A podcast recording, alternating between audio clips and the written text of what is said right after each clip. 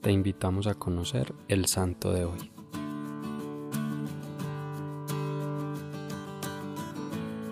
Hoy conoceremos la historia de San Ignacio de Laconi, religioso de la Orden de los Hermanos Menores Capuchinos, quien dedicó su vida a socorrer a los más pobres. Francisco Ignacio Vicente nació el 17 de noviembre de 1701 en Laconi, un pequeño pueblo cerca de Caglari, en la isla de Cerdeña, en una familia campesina numerosa, de sólidos valores cristianos. Se dedicó desde muy joven al cuidado del rebaño de su familia, así como a otras tareas del campo. Nunca asistió a una escuela ni aprendió a leer y escribir, pero desde niño llamaba la atención por su comportamiento y sabiduría. A sus 20 años quiso responder al llamado a la vida religiosa, así que, acompañado por su padre, se presentó al convento de los capuchinos, en el que, en un comienzo, no fue admitido dada su frágil salud. No obstante, perseveró e insistió hasta lograr ser admitido como novicio y profesar sus primeros votos en 1722. Fray Ignacio fue enviado a diferentes conventos durante 20 años, en los que casi siempre debía desempeñar los oficios más humildes, pero desde allí lograba ganarse el cariño y la admiración de sus hermanos de comunidad y de las demás personas que lo conocían, pues su vida era muestra de coherencia y de capacidad de escucha y servicio. En 1742 llegó al convento de Cagliari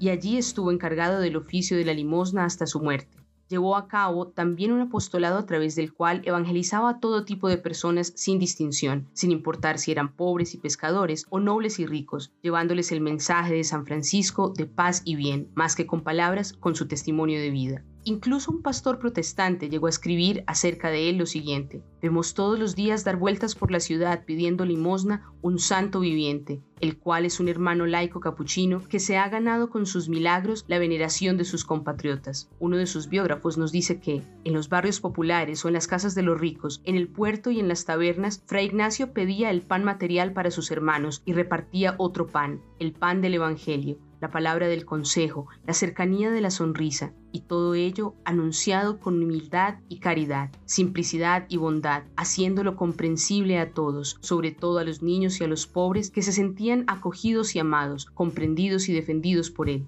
En mayo de 1781, con casi 80 años, se sintió enfermo. Se despidió de su hermana, también religiosa, y regaló lo poco que tenía a los pobres, incluso su bastón y su rosario. Nunca mostró angustia ni tristeza. Como don especial, pudo predecir la hora exacta de su muerte.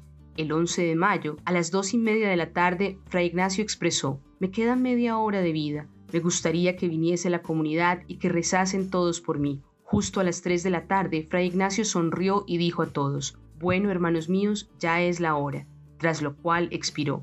Toda la ciudad de Cagliari asistió conmovida a sus funerales. Uno de sus biógrafos comenta que la historia de Fray Ignacio había sido de lo más normal Incluso los milagros, tan abundantemente testificados en los procesos canónicos, eran algo que se daba casi por supuesto, ordinario, como una manifestación natural de una existencia más angélica que humana. Comprendió además que, para amar y servir a los demás, no necesitaba libros, sino un corazón capaz de amar, de acoger, de acercarse a los demás, y buscó el único libro donde podía aprender todo eso, la oración, la contemplación, donde aprende y experimenta que Dios le ama incondicionalmente, y esta certeza lo llenaba de alegría y de coraje para seguir repartiendo amor a su alrededor. Agrega que, pobre de cosas materiales, pero lleno de Dios, fue distribuyendo a su alrededor alegría, esperanza, ganas de seguir viviendo. Que nuestra tarea hoy sea enviar un mensaje de aliento y esperanza a alguien que lo necesite.